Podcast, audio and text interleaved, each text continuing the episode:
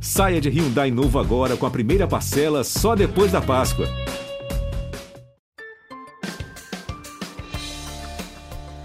Oi, eu sou Mônica Mariotti e esse é o resumão do G1. Eu e a Mari Mendicelli vamos te contar as principais notícias da semana.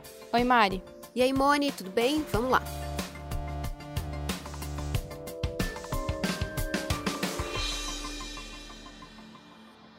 A gente começa falando da pandemia. Nessa semana, o Brasil ultrapassou a triste marca de 400 mil vidas perdidas para a Covid. Nessa última semana, de acordo com o consórcio de veículos de imprensa, a média móvel ficou acima das 2.500 mortes diárias. O ritmo da pandemia continua trágico. Mesmo antes de acabar, o mês de abril foi o pior mês desde que o primeiro óbito foi registrado em março do ano passado. Das mais de 400 mil mortes, 100 mil aconteceram só nos últimos 36 dias. E nessa semana, um levantamento do G1 mostrou que cidades de 18 estados pararam de aplicar a segunda dose por falta de imunizantes. E depois desse levantamento ter sido divulgado, o Ministério da Saúde anunciou a distribuição de mais 5 milhões de doses de vacinas contra a Covid. O Ministério chegou a ser acusado de ter perdido esse lote, mas disse que estava aguardando os imunizantes para serem entregues de uma vez, num lote ainda maior. Além disso, na quinta-feira, chegaram ao Brasil as primeiras vacinas da Pfizer, com um milhão de doses. Mas o fato é que a vacinação contra a Covid continua lenta aqui no país. Só 14% dos brasileiros tomaram a primeira dose e menos de 7% tomou a segunda. Numa coletiva nesta sexta-feira na Organização Mundial da Saúde, o ministro Marcelo Queiroga disse que o Brasil pode vacinar toda a população até o fim do ano e que a gente tem 500 milhões de doses garantidas até o fim de 2021. Ele pediu ainda que os países que tiverem doses sobrando doem para o Brasil. Vamos esperar, né? Enquanto isso, os diretores da Anvisa negaram por unanimidade a importação da Sputnik V. A agência alegou que faltam dados que comprovem a eficácia da vacina e que uma falha de fabricação pode causar doenças em quem receber o imunizante. Através das redes sociais, a Sputnik afirmou que vai processar a Anvisa pelas alegações. A agência brasileira enviou o relatório com a sua decisão para a Organização Mundial da Saúde. Só para lembrar, se você quer saber como está a vacinação no seu estado, é só entrar no G1. E ainda falando de coronavírus, começou essa semana a CPI da Covid no Senado. Já rolaram duas sessões. Na primeira foram confirmados os nomes de Omar Aziz para a presidência, Randolph Rodrigues para a vice-presidência e Renan Calheiros para ser o relator da comissão. O Renan foi o escolhido, apesar de algumas tentativas de aliados de Bolsonaro no Congresso barrarem a indicação. Na segunda reunião, ficou definido o plano de trabalho e foi confirmada a convocação do ministro Marcelo Quiroga e de ex-ministros da Saúde para depor. Também foi convocado o diretor da Anvisa, Antônio Barra Torres. Eles vão ser ouvidos na semana que vem. Mandetta e Nelson Teich na terça-feira, dia 4, Eduardo Pazuello na quarta, dia 5, Barra Torres e Queiroga são esperados na quinta, dia 6.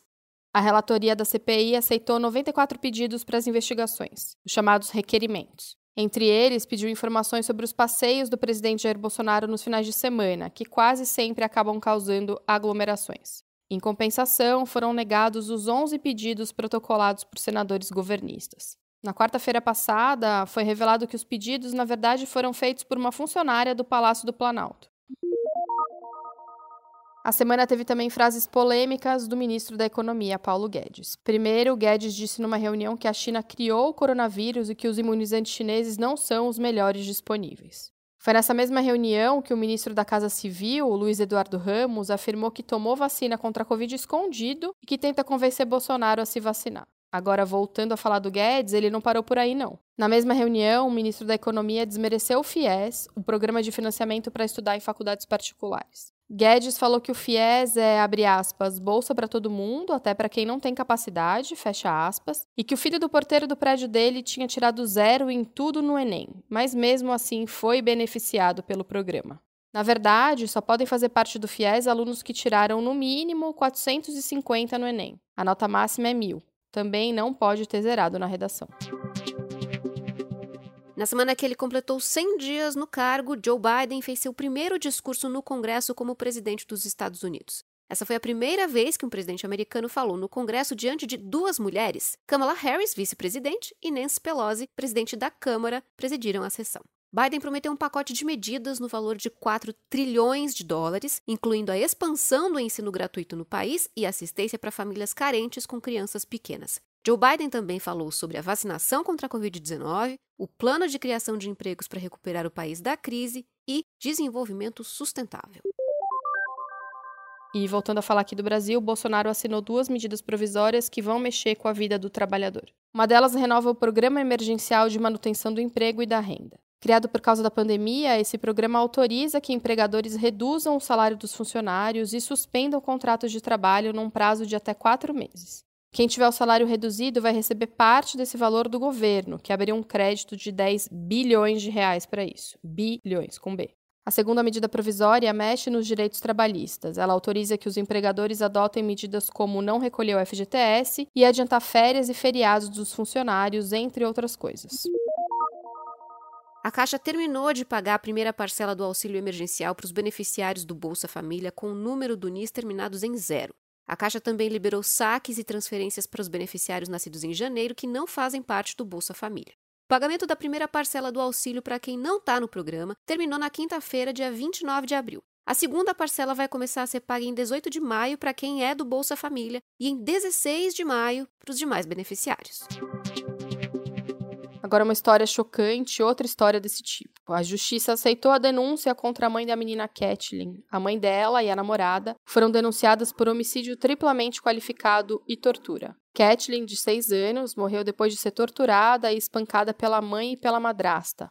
Ela chegou a ser internada, mas não resistiu. A mãe, Gilmar Oliveira de Freitas, de 27 anos, e a madrasta da menina, Brena Luane Barbosa, de 25, foram presas em flagrante por tortura depois que a equipe médica desconfiou da versão que elas tinham contado no hospital. A menina tinha vários ferimentos pelo corpo, e daí a equipe médica acionou as autoridades. A mãe da madrasta também foi presa preventivamente por omissão em relação às agressões e denunciada pelos mesmos crimes.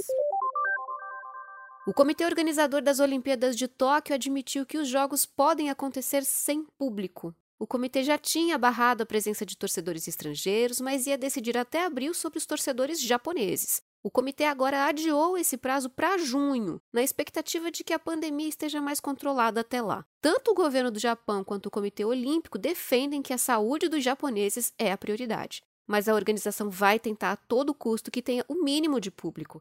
O adiamento das Olimpíadas de 2020 para 2021 já causou prejuízos milionários ao Japão. A falta do dinheiro de bilheteria pode aumentar ainda mais esse rombo. Pelo menos um dos finalistas do BBB está decidido: Fiuk.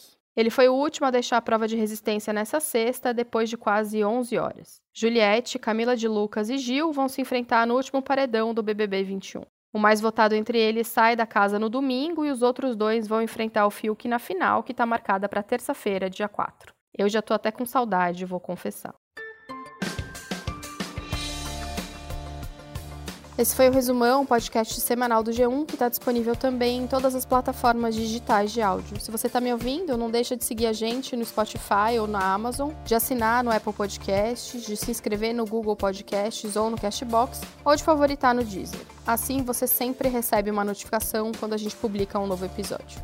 Esse programa foi feito por mim, pela Mari e pelo Gabriel de Campos. Se cuidem, bom fim de semana. Beijo, tchau. Bom fim de semana, pessoal. Se cuidem. Beijo, até mais.